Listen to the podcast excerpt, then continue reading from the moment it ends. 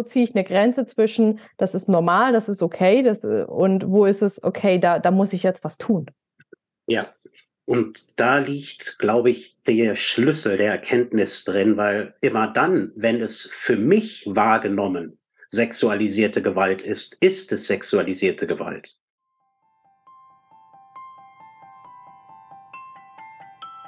Hi und herzlich willkommen zum Survivor Queen Podcast, der Podcast für Opfer, Betroffene und Überlebende von sexualisierter Gewalt. Dieser Podcast ist voll mit Mutmachgeschichten von ganz vielen tollen und starken Survivor Queens und außerdem voll mit Tipps und Tricks von Experten und Expertinnen aus dem Bereich Traumaaufarbeitung und vielem mehr. Ich bin Mai Nguyen, deine Host von diesem Podcast und ich wünsche dir viel Inspiration beim Hören. Was genau ist eigentlich sexualisierte Gewalt? Gibt es eine Definition dafür? Woran erkenne ich sie? Und wie kann ich damit umgehen, wenn ich sie selbst erlebe oder beobachte? Wie kann ich Grenzen setzen? Diese und noch viel mehr Fragen beleuchte ich in dieser Podcast-Folge gemeinsam mit Verena Abs Rölle und Sebastian Abs von Act and Protect. Viel, viel Inspiration beim Hören. Hi und herzlich willkommen zu einer neuen Podcast-Folge. Heute könnt ihr uns übrigens auch äh, anschauen, wenn ihr das denn wollt, also zuhören oder anschauen, wie ihr mögt. Und ich habe heute sogar ungewöhnlicherweise gleich zwei Gäste bei mir in meinem virtuellen Podcast-Studio, Verena und Sebastian. Ich freue mich riesig, dass ihr da seid. Hallo. Hallo. Ja, hallo und vielen, vielen Dank für die Einladung. Ich bin ganz gespannt, was wir zu dritt heute alles so besprechen und herausfinden werden. Ja, ich bin auch sehr gespannt. Ähm, wir kennen uns ja äh, quasi schon so ein bisschen. Also einige von euch haben Verena vielleicht schon äh, beim Survivor Queen Podcast 2022 gehört. Eigentlich sollte Sebastian auch dabei sein, aber es hat leider äh, aufgrund von äh, diversen organisatorischen Terminsachen nicht so ganz geklappt. Und Verena hat auch schon im Podcast zum Thema Werbung gesprochen. Und äh, von daher würde ich, glaube ich, einfach gerade mal mit dir anfangen, Verena. Magst du dich einmal noch mal kurz vorstellen, bevor wir den Ball auch noch zu Sebastian rüberwerfen? Ja, sehr gerne. Ich bin Verena Absrolle. Ich ähm, bin Initiatorin der Initiative Act and Protect gegen sexualisierte Gewalt. Und ich habe in meinem Leben selber ähm, ja viel sexualisierte und auch sexuelle Gewalt erlebt und hatte irgendwann einfach die Schnauze so voll davon, dass ich gesagt habe, ich möchte und ich muss etwas tun, um mich diesem Thema nicht nur in meinem Privatleben zu widmen, sondern eben auch in meinem beruflichen Leben. Und ähm, ja, habe dann mit ähm, Sebastian gemeinsam auch die Act and Protect Academy gegründet, mit der wir ganz viele Workshops zu dem Thema geben, mit der wir in Vereine gehen, in Unternehmen, aber eben auch, um wirklich dieses Thema präsent zu machen und Betroffene auch ganz aktiv zu stärken, und Unternehmen darauf hinzuweisen, dass es ihre Pflicht ist, dagegen vorzugehen. Ganz großes Nicken hier in der Runde. Danke dir, Verena, für deinen Enthusiasmus. Sebastian, magst du uns was zu dir erzählen? Dich kennen wir ja noch gar nicht. Sehr, sehr gerne, liebe Mai. Das mache ich natürlich. Und ich bin sozusagen, wie Verena schon sagte, der zweite Teil von der Act and Protect Academy, auch so ein bisschen aus meiner Biografie heraus. Ich bin schon sehr lange im Bereich Erwachsenenbildung unterwegs, also seit 21 Jahren begleite ich Menschen dabei, in ihrem beruflichen Kontext zufriedener zu werden, besser zu werden in Form von Workshops, Coachings, Persönlichkeitsentwicklungen. Und ja, und dementsprechend ist es natürlich auch immer mir mal wieder über den Weg gelaufen in den Seminaren, wo ich erst so am Anfang auch immer gedacht habe, okay, was ist das jetzt schon sexualisierte Gewalt? Ist das wirklich nur ein Witz? Und vor allem, wie reagiere ich darauf? Und dann habe ich mal so ein bisschen auch den Fokus auch durch die Arbeit meiner Frau darauf bekommen und ich war entsetzt, wie viele kleine sexualisierte Gewalttaten selbst in so einem, ich nenne es jetzt mal angenehm gesicherten Umfeld wie einem Workshop stattfinden. Und noch erschreckender war es für mich tatsächlich, dass das alle zumindest nach außen hin für normal wahrgenommen haben. Und daraufhin haben wir halt gesagt, und das ist auch genau die Idee gewesen, dass das kann so nicht sein. Das ist so ein wichtiges Thema und gerade dieses Thema fängt ja im Kleinen an. Und wenn die Anfänge geduldet werden, wird es ja immer eine Schippe heftiger. Und wenn das geduldet wird und als normal definiert wird, dann wird es noch intensiver und noch heftiger. Und dann sind wir irgendwann bei solchen Gewalttaten, die wir hätten anders stoppen können, indem wir einfach vorher darauf aufmerksam gemacht hätten. Und das ist auch so das Ziel, was wir jetzt mit der Act and Protect und Academy tatsächlich verfolgen, frühzeitig da schon in die Intervention zu gehen, aber vor allem die Menschen zu stärken, indem wir sie dabei zu unterstützen, versuchen, über das Wie Aufschlusskriterien zu geben und Empfehlungen auszusprechen. Und das ist das, was mich so ausmacht. Danke dir, Sebastian. Danke euch beiden. Und ich glaube, damit sind wir auch schon mitten im Thema. Ne?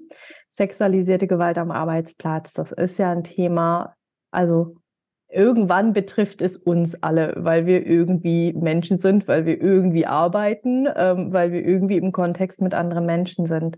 Und da lasst uns doch mal einsteigen, so mit der ganz grundsätzlichen Frage, was ist eigentlich sexualisierte Gewalt? Ne? Hm. Alles, was übergriffig, unerwünscht ist, was abwertend ist, was diskriminierend ist, ähm, Sexualisierte Gewalt beinhaltet zum einen sexuelle Übergriffe und Grenzverletzungen, beinhaltet aber auch Stereotype, also normative Rollenbilder, Vorurteile aufgrund von Geschlechtsidentitäten oder sexuellen Orientierungen. Es beinhaltet aber zum Beispiel auch äh, strukturelle Gewalt, sowas wie der Gender Pay Gap ist auch sexualisierte Gewalt. Und wir sprechen dann natürlich einerseits über verbale Gewalt, also sexistische Witze, anzügliche Kommentare. Ähm, mir erzählte neulich noch jemand, ähm, eine Frau, sie war mit ihrem Chef auf, ähm, auf einer Reise, Geschäftsreise, und der Chef sagte im Auto zu ihr, ja, Sie wissen aber, dass wir auch nur ein Bett haben. Auch das ist sexualisierte Gewalt. Genau. Wir reden über äh, inhaltliche ähm, Gewalttaten. Wenn der Playboy-Kalender in der Kaffeeküche hängt, ist das sexualisierte Gewalt. Wir reden über Exhibitionismus. Ähm, wenn Menschen auch an unserem Arbeitsplatz sich vielleicht sehr freizügig kleiden, also da auch wirklich ganz, ganz prägnant freizügig kleiden oder auch Handlungen vollführen, die wir nicht sehen möchten all das, ähm, ja, es ist ein sehr komplexes und vielschichtiges Thema, aber all das sind, solange diese Taten nicht von allen Seiten her angenommen und bestätigt wurden, sexualisierte Gewalttaten. Und wenn du das so erzählst, Verena, kommt ja, glaube ich, bei vielen von uns, die jetzt zuhören, ne, die genau das, was du vorhin gesagt hast, Sebastian, für die viele der Dinge für uns so normal sind, kommt ja irgendwie der Gedanke auf, hä, ist dann nicht irgendwie gefühlt 99 Prozent der Dinge, die irgendwie da sind und passieren, sexualisierte Gewalt? Und die Frage, wo, ne, wo, wo ziehe ich eine Grenze zwischen, das ist normal, das ist okay, das, und wo ist es, okay, da, da muss ich jetzt was tun? Ja, und da liegt, glaube ich, der Schlüssel der Erkenntnis drin, weil immer dann, wenn es für mich wahrgenommen sexualisierte Gewalt ist, ist es sexualisierte Gewalt.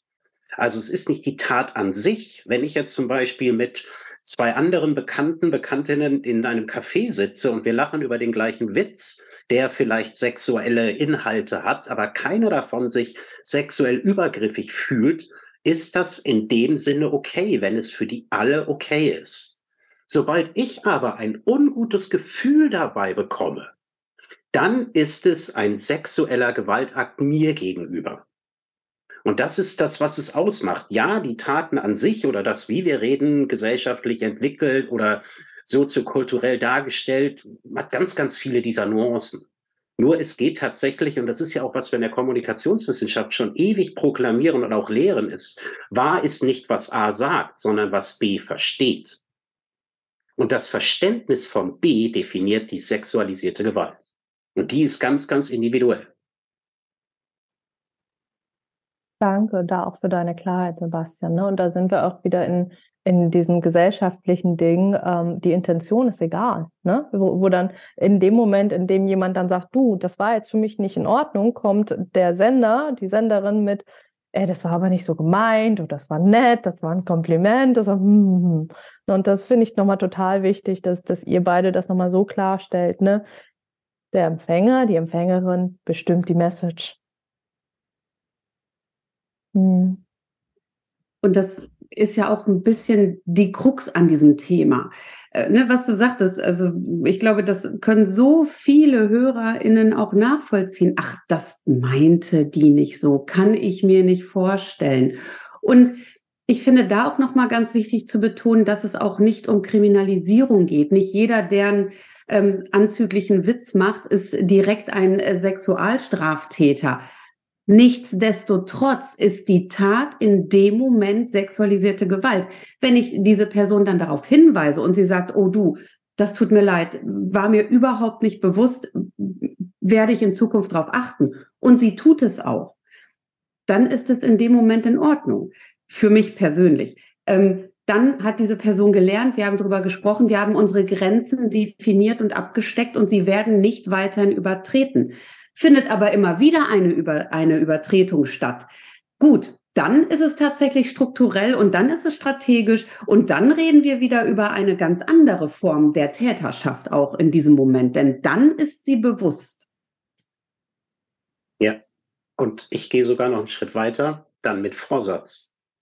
Weil wenn ich einmal den blinden Fleck des Gegenübers erhellt habe durch klares Feedback, dann weiß diese Person, dass es für beide jetzt öffentlich ist. Also es ist kein unbewusster Bereich mehr, es ist nichts Privates mehr, es ist nichts Unausgesprochenes. Und wenn diese Person es aus dem öffentlichen Bereich heraus noch einmal tut, tut sie es mit Vorsatz. Und das ist auch noch ein wichtiger Unterschied. Und das sind auch so Regeln und Klarheiten, die wir in der Feedback-Kultur und in der Struktur schon längst wissen. Nur das wird leider noch nicht bei diesem Thema häufig angewandt. Seltsam eigentlich, oder? Total. Ich könnte dir Geschichten erzählen, Mai, aus meinem beruflichen Kontext nach diversen Workshops seit über 20 Jahren, dass das komischerweise immer noch ausgeklammert wird. Dieses Thema, da gelten alle sonst akzeptierten Kommunikationsregeln nicht mehr. Gefühlt ist es manchmal, aber vielleicht ist das nur meine persönliche Wahrnehmung, dass, dass irgendwelche Machtstrukturen es nicht erlauben, dass das aufgebrochen wird, sondern dass dieses in sich sich selber schützt. Mhm. Aber das ist, wie gesagt, nur eine mutige These, mhm. die aus meiner Perspektive aber dennoch für mich eine Logik ergibt. Mhm. Dem würde ich allerdings auch zustimmen, auch aus dem, was ich eben auch von vielen Teilnehmenden höre.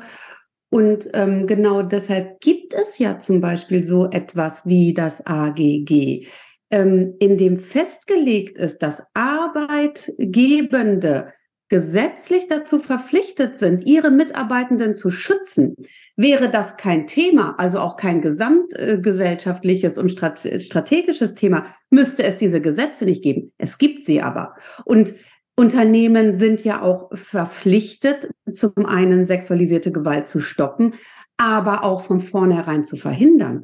Die Frage ist, warum passiert das in so vielen Unternehmen noch nicht? Ähm, warum gibt es keine Ansprechpersonen? Warum werden Betroffene nicht ernst genommen? Warum werden Tatpersonen dann häufig, wenn so etwas aufkommt, geschützt oder sie werden wegversetzt, erhalten aber gar keine wirklichen Konsequenzen? Im Gegenteil, die Personen, die betroffen sind, die ähm, geschädigt sind, die haben hinterher immer wieder das Problem, wieder rehabilitiert zu werden, wieder in ihren Job zu kommen, nicht schräg angeguckt zu werden. Und das, obwohl es ihr gutes Recht ist, auch das ist festgelegt, sich zu wehren, ohne negative Konsequenzen fürchten zu müssen. Aber all diese Gesetze, die es gibt, die greifen in den meisten Fällen noch nicht. Magst du uns noch kurz das AGG erklären, erzählen? Was ist das? Ja. Oder wofür stehen diese drei Buchstaben? Genau. Das allgemeine Gleichbehandlungsgesetz steht dafür, dass Menschen, egal welcher Herkunft, egal welches Geschlechts, egal welcher sexuellen Orientierung, alle gleich behandelt werden müssen. Es müssen ihnen die gleichen Chancen, die gleichen Rechte eingeräumt werden und dazu gehört eben auch dieser Teil der sexualisierten Gewalt. Das AGG beschreibt, dass Arbeitgebende verpflichtet sind, ihre Mitarbeitenden vor sexualisierter Gewalt zu schützen und im Falle von sexualisierter Gewalt entsprechende Maßnahmen zu ergreifen. Und das AGG regelt auch, und das ist ganz spannend, denn das wissen ganz viele Leute nicht, dass Mitarbeitende das Recht haben, sich zu wehren und dass sie, wenn ihnen nicht geholfen wird seitens des Arbeitgebenden, sogar ihre Arbeit niederlegen dürfen. Sie dürfen die Leistung verweigern bei gleicher Lohnfortzahlung, bis das Thema ähm, angegangen wurde. Natürlich ist das etwas, was ähm, Mitarbeitende und wir auch als Betroffene vermeiden möchten. Wir möchten natürlich ähm, unseren Arbeitsplatz behalten, wenn wir jetzt auf unsere Rechte und äh, vor allem auf unsere ähm, auf, auf unsere Lohnfortzahlung bestehen. Natürlich sind wir dann sehr schnell in einem Bereich, wo es ins Juristische geht, wo es vielleicht ähm, zu äh, Gerichtsverhandlungen kommt, was das Ganze natürlich teilweise noch traumatisierender macht. Nichtsdestotrotz gibt es dieses Recht. Und wenn ich als ähm, Betroffene oder Betroffener in dem Moment sage, gut, okay, ich möchte in diesem Betrieb sowieso nicht mehr bleiben, ich sehe hier keine Zukunft für mich, wäre es zumindest mal eine Überlegung wert, sich juristisch beraten zu lassen. Und das geht bei der Antidiskriminierungsstelle des Bundes. Die beraten fachlich, die beraten juristisch und die gehen auch diesen Prozess mit einem durch. Ganz wichtig auch an dieser Stelle nochmal zu wissen. Super gut, danke dir. Den Link packen wir auch in die Show Notes noch hinein. Die haben, den habe ich ja sogar noch von dir von unserem letzten Interview. Wow. Ähm, auch einfach nochmal äh, spannend, das einfach nochmal klar zu haben. Ne? Also es gibt Gesetze, es gibt Regeln, wir, da, da ist ein ganz, ein, ich sag mal, de jure, gesetzlich ein ganz großer Schutz da, aber irgendwie in der Realität noch nicht so ganz, ne? Ja, ja und das ist vielleicht auch eines der Knackpunkte, warum es so wenig wissen oder es zumindest auch gebrauchen, weil es steht ihnen ja zu, es ist ja ein Recht es ist ja ein ausgesprochenes Recht, das einzufordern. Aber wir sind ja immer noch im beruflichen Kontext und wir reden ja heute über sexualisierte Gewalt am Arbeitsplatz und somit sprechen wir auch immer über Hierarchien und Machtverhältnissen. So, und jetzt mal rein menschlich drauf geguckt. Ich weiß, mir steht das zu. Ich weiß, ich so, darf keine Überstunden machen. Ich weiß, ich muss nicht in diese Schicht einspringen und so weiter. Warum tun wir Menschen das dennoch? Naja, weil wir in diesem Machtgefüge gefangen sind. Wir haben Angst, wenn wir das einfordern, was uns gesetzlich zusteht, dass das negative Konsequenzen für unsere berufliche Laufbahn haben könnte. Dass wir im Team anders wahrgenommen werden. Dass wir vielleicht der Zickenmann sind, der sich bei jedem Schabernack anstellt.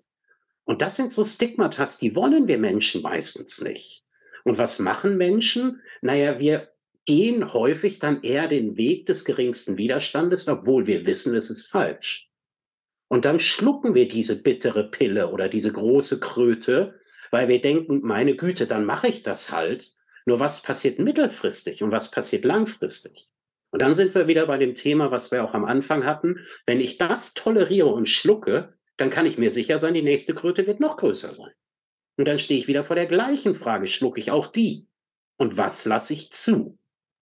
Und das etabliert ja genau diese Netzwerke dieses Machtmissbrauchs, was wir tagtäglich in sämtlichen Unternehmen leider immer wieder erleben. Und da mhm. braucht es halt den Mut, selber auf sein Bauchgefühl zu hören und die Gewissheit, hey, ich bin damit nicht alleine und es ist nicht falsch, was ich fühle. Was ich fühle, ist richtig. Und wenn ich das als sexuelle Gewalt wahrnehme, dieses Gefühl bei mir auslöst, dann habe ich das AGG, was mich schützt.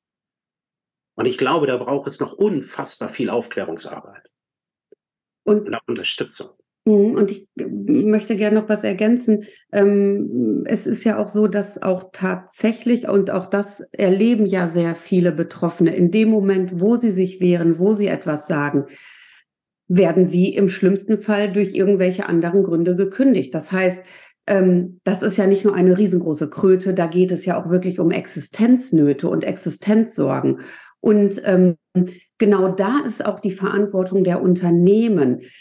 Gut, nichtsdestotrotz ist genau das, was du sagtest, Sebastian, auch so wichtig. Äh, wenn ich aber merke, ich ähm, brauche diesen Job, ich bin gerade ähm, ressourcentechnisch nicht in der Position, mir was anderes zu suchen, aus welchen Gründen auch immer, dann ist ja auch das eine bewusste Entscheidung Nichtsdestotrotz kann ich mir Unterstützung suchen, damit ich mit der Situation am Arbeitsplatz anders umgehe und damit ich gegebenenfalls weiteren äh, Übergriffen, egal welcher Art, ähm, besser gegenübertreten kann und mich, mich stimmiger und wirksamer wehren kann, ohne Sorge zu haben, etwas zu machen, was ich vielleicht hinterher nicht mehr kontrollieren kann und ähm, was mich dann in, in noch mehr ähm, schwierige Situationen bringt. Da vielleicht einfach nochmal als Ergänzung oder kleine Relativierung. Ähm, ich glaube nicht, dass man, also gerade in unserer Gesellschaft, nicht immer bewusst entscheiden kann, okay, ich möchte in diesem Job bleiben. Ne? Bin ich alleinerziehende Mutter und bin darauf angewiesen, genau diesen Job zu behalten. Vielleicht äh, ist es sogar auch noch ein prekärer Job, aber es ist der einzige, den ich habe und den ich allzu bald bekomme. Ne? Also wir ich, ähm, ja, ne, wenn, wenn wir sowieso beim Thema strukturelle Diskriminierung etc. sind, dann müssen wir auch einfach klar haben, dass ähm, leider ne, auch immer wieder ein sich wehren auch bedeuten kann, dass es mir danach deutlich schlechter geht, deutlich prekärer, vielleicht nachher im ALG 2 sitze und äh, meine Wohnung nicht bezahlen kann oder andere Themen habe. Ne? Also das ist, das ist ja, ein ganz, ganz großes Ohnmachtsfeld. Ne? Und genau das ist es ja. Ne? Also die, die Gewalt, die mir da passiert, die macht mich ja schon ohnmächtig. Und dann zu überlegen, okay, was kann ich denn jetzt eigentlich tun und geht es mir danach besser oder schlechter? Ne? Also super schwierig. Und gleichzeitig wollen wir ja, also wir wissen, wie die Welt gerade aussieht und äh, sie ist nicht toll. Und gleichzeitig macht ihr beide ganz, ganz tolle Arbeit. Und deswegen mag ich einen Blick drauf werfen, was können wir denn tun? Ne? Und das ist ja euer täglich Brot. Das ist ja das, was ihr mit Act and Protect macht und regelmäßig in Firmen seid und mit Menschen sprecht. Also ganz klar die Frage, ähm, was kann ich tun, wenn mir sexualisierte Gewalt geschieht? Ähm, und ich sag mal, lass uns mal im Kleinen anfangen ne, und uns dann einfach mal so ein bisschen nach oben arbeiten in die schwierigeren und schlimmeren Sachen. Ne? Was kann ich tun ähm, und ähm, ja, welche Eskalationsstufen gibt es? Was würdet ihr empfehlen? Hm. Wenn wir im Kleinen anfangen, mich irritiert etwas. Mich irritiert ein, ein sexistischer Witz, mich irritiert ein, ein Anstarren oder eine, eine Berührung, die mir irgendwie doch unangenehm ist als erstes empfehle ich wirklich, ähm, auf diese Irritation zu gucken, sie nicht wegzuwischen, nicht zu sagen, ach, das, das habe ich mir eingebildet oder ne, irgendwie hm, so zu tun, als wäre nichts, sondern wirklich hinzugucken, was ist das, was mich irritiert hat. Ähm, und ich glaube, dann kriegen wir ganz schnell ein Gespür dafür, welche Grenze hier gerade überschritten wurde. Ist mir jemand körperlich zu nahe gekommen? Ist mir jemand zu nahe gekommen, ähm, weil ich mich abgewertet gefühlt habe durch etwas, was gesagt wurde? Ich kann auch im nächsten Schritt dieses Gefühl und diese Situation nochmal mit jemandem besprechen, dem ich vertraue, sei es mit jemandem aus dem Kollegenkreis, sei es in der Familie oder mit Freunden, um nochmal eine andere Perspektive zu bekommen und auch nochmal eine Bestätigung zu bekommen, dass das, was ich fühle, ähm, ja, völlig, völlig richtig ist, denn es ist mein Gefühl. Und dann kann ich überlegen, setze ich nochmal eine Grenze, spreche ich das nochmal an, erzähle ich auch nochmal, was mein Wunsch ist, gebe ich diesen Wunsch weiter an entsprechende Person. Ähm, oder mache ich das in der nächsten Situation nochmal ganz klar? Und ich glaube, das sind so die Wege. Und wenn ich es dann klar mache, ist natürlich die Frage, wie reagiert wieder die andere Person darauf? Und dadurch ergeben sich dann eben auch wieder verschiedene Eskalationsstufen oder eben auch deeskalierende Szenarien. Das ist tatsächlich so individuell, wie die Taten und die Persönlichkeiten, die darin involviert sind, auch individuell sind. Hm, doch das ist das, was ich im Kleinen tatsächlich erstmal empfehlen würde, um wirklich auch bei sich zu bleiben und zu überlegen, was ist jetzt das, was mir in dieser Situation mit meinen Ressourcen, mit meinen Sorgen, mit meiner Lebenssituation auch am stimmigsten erscheint und wo ich persönlich gut mitgehen kann. Das ist auch, glaube ich, eine der großen Herausforderungen, weil wir werden ganz oft gefragt, Verena, Sebastian, was ist denn die Wunderwaffe? Wie, wie kann ich denn reagieren? Was ist definitiv beendet? Was muss ich tun, um meine Grenzen zu schützen? Und sie gibt es nicht. Es gibt keinen Magic Broomstick genau für diese Situation. So schön es wäre, wenn es diesen geben würde, wenn wir einfach nur in die Unternehmen auf die Mitarbeitenden zugehen könnte, in Situation A, verhalte dich so, dann bekommst du genau das, was du erzielen möchtest. Leider nein. Hier geht es tatsächlich wirklich, und das ist ja auch das, was, was du eben meintest, Verena, zu gucken, okay, was braucht es jetzt für mich?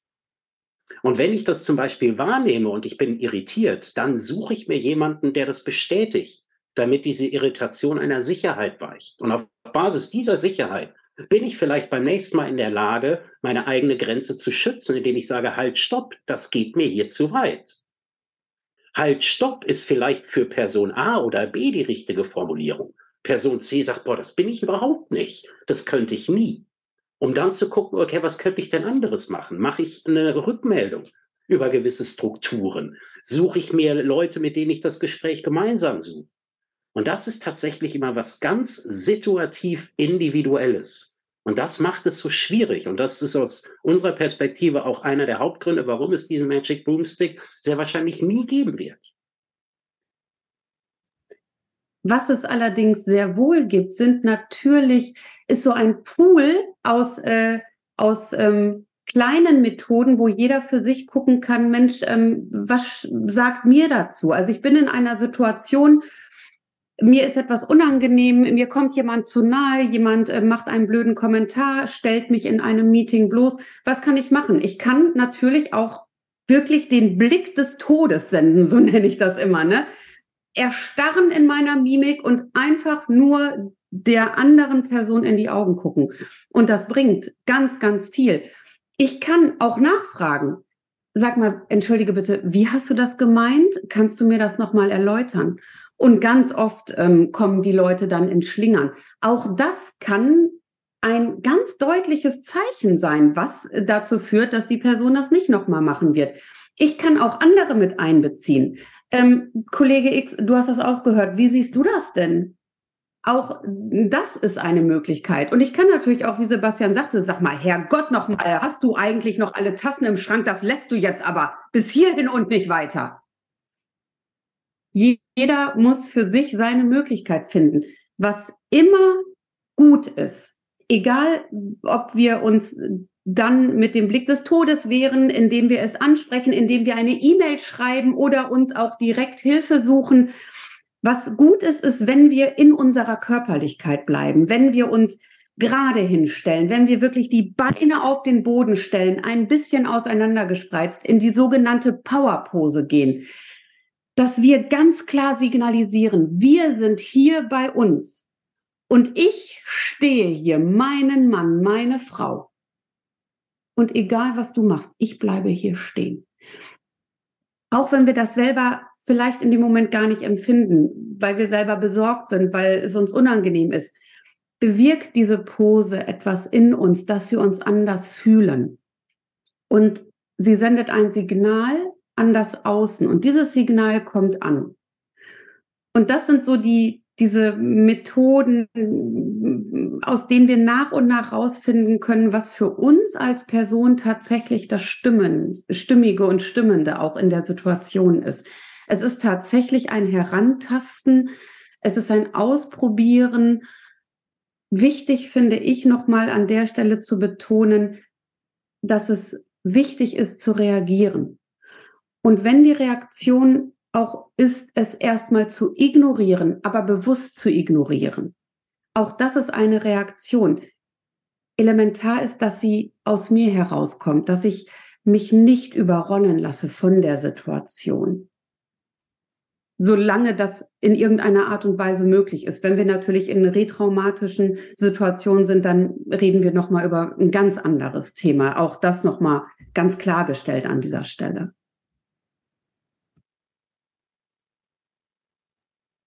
Danke euch dafür all die Handlungsoptionen und auch nochmal für die Klarheit. Ne? Wir haben leider nicht die Zauberformel, die Wunderformel, ihr auch nicht.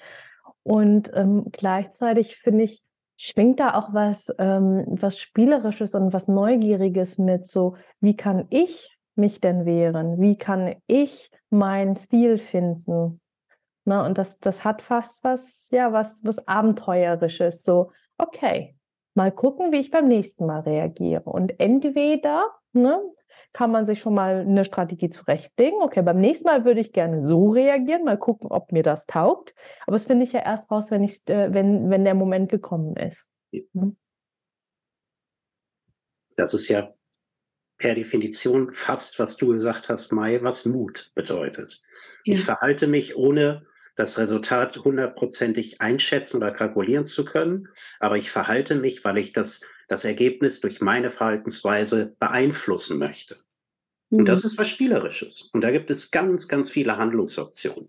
Sei es verbal, sei es paraverbal, sei es nonverbal. Also da gibt es ganz, ganz, ganz viele Tools. Alleine, was ich mit meinem Gesicht für Botschaften versenden kann oh, da gibt es eine Fülle von Emotionen, die ich zeigen kann. Ja. Und alleine, was ich körpersprachlich machen kann, um meine Grenze zu setzen. Und dann ist es auch wieder, und dann kommen wir wieder zum Anfang, ich spüre als Mensch, welche Verhaltensweisen zu mir passen. Hm. Und nicht, weil ich gehört habe, die funktioniert. Ja, wenn ich mich wohl damit fühle, dann gehe ich spielerisch daran, probiere es aus und gucke, ob sich dadurch was verändert. Wenn ich merke, uiuiui, auch diese Antwort fühlt sich für mich komisch an, dann war es nicht die für mich stimmige. Mhm. Nur wichtig ist dann weiter mutig zu sein und für sich einzustehen über einfache alternative Handlungsmethoden. Um dann mhm. zu gucken, was kommt bei rum. Mhm. mhm. Magst du uns, Sebastian, du hast gerade auch die Kategorien noch so schön die Überkategorien so schön benannt, verbal, paraverbal, körperlich. Ähm, Verena hat uns ja vorhin schon ein paar Optionen gegeben, aber du warst gerade so, also wir sehen uns ja mit Video und du hast gerade noch so gestrahlt. Ich habe das Gefühl, du hast wahrscheinlich noch 20 Sachen, die du uns hier rüberwerfen kannst. Ähm, ob du uns einfach noch ein paar ergänzende Optionen nennen magst zu Verena. Einfach auch, ne, den, auch den Hintergrund nochmal. Ne? Wir sprechen hier ja mit hauptsächlich Survivor Queens. Ne? Also Frauen, die sexualisierte Gewalt erlebt haben, die ganz oft, wenn sie dann sowas wieder erleben, ähm, in einem Freeze kommen und meistens ihre einzige Handlungsoption ist, zu erstarren und zu hoffen, dass es gleich vorbeigeht. Ja, vielleicht schaffen sie es sogar noch abzuhauen, aber ne, wir haben ganz oft so diesen äh, ganz, ganz limitierten Headspace, wo wirklich nur ganz, ganz wenige Optionen äh, überhaupt sichtbar sind. Und du, und du hast gerade so auf deine Art so einen ganz, ganz großen Space aufgemacht. Na klar gibt es ewig viele. Und ich glaube, ganz viele sitzen ganz gespannt und warten darauf und hoffen, dass du noch ein paar mehr in den Raum wirfst. Ja, mache ich natürlich sehr gerne, weil, wie du sagtest, wenn wir auf Basis unserer eigenen Erfahrung in solchen Situationen in den Freeze-Modus geraten, dann sind wir handlungsunfähig in den meisten Fällen. Und das ist ja auch das Gefühl der Ohnmacht, die wir dann spüren. Ich meine, wir haben nur drei Möglichkeiten überhaupt zu reagieren. Es gibt Fight, Flight oder Freeze, wenn der Stress zu groß ist. Nur der Freeze-Mode ist der wirklich schwierigste, den er tatsächlich in Handlungsoption zu lösen. Wobei wir auch gerade darüber gesprochen haben, dass gerade das so wichtig ist, etwas zu tun. Und hier ist es tatsächlich erstmal hilfreich, sich zu überlegen, was ist denn mein, mein liebster Kommunikationskanal? Bin ich derjenige, der verbal sich wohlfühlt, also der gerne viel redet, der rhetorisch ist, der eloquent ist, der vielleicht auch mal einen Witz auf den Lippen hat, dann sollte ich mir überlegen, okay, wie kann ich meinen starken Kanal, das Verbale, nutzen? Es gibt aber auch Menschen, die sind paraverbal, also mit der Stimme sehr stark. Und da brauche ich mir nicht überlegen, was ich da sagen sollte. Da kann ich einfach mal so hui, hui, hui, hui machen. Und da ist es egal, ob das ein hui, hui, hui oder ne, ne, ne, ne, ne ist. Einfach damit zu spielen und mal zu gucken. Wenn ich merke, das bin ich überhaupt nicht, weil ich bin hier kein Entertainer, sondern ich bin eher so derjenige, der, dem fehlen dann die Worte, aber ich kann dann auch mal so gucken. Und dann kann ich vielleicht auch mal gucken, welche Basisemotionen gibt es denn? Da gibt es den Ärger. Oh. Und da gibt es wunderbare Anleitungen, wie ich das im Gesicht darstellen kann, als Mikroexpression. Da gibt es die Verachtung, wenn mal wieder ein sexistischer Witz gefallen ist. Und so weiter. Oder ich kann einfach mal die ganze Situation einfach mal durchbrechen. Und wenn ich eher introvertiert bin, dann entgehe ich der Situation bewusst langsam. Ich drehe mich in Zeitlupe der Person weg und meine Schulter wird immer kälter, immer kälter und dann lasse ich diese Person meinen Rücken einfach mal drei Sekunden beobachten, wie diese Person vielleicht andere Körperteile von mir beobachtet hat und dann entferne ich mich mit einer königlichen Eleganz.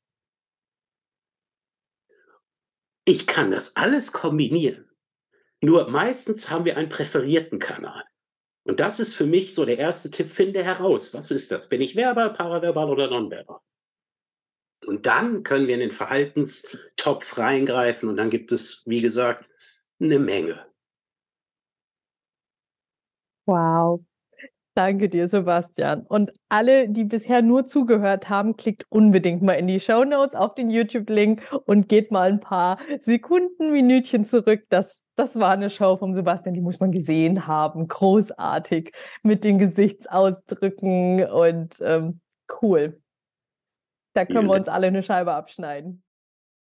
Das war der erste Teil des Interviews mit Verena und Sebastian.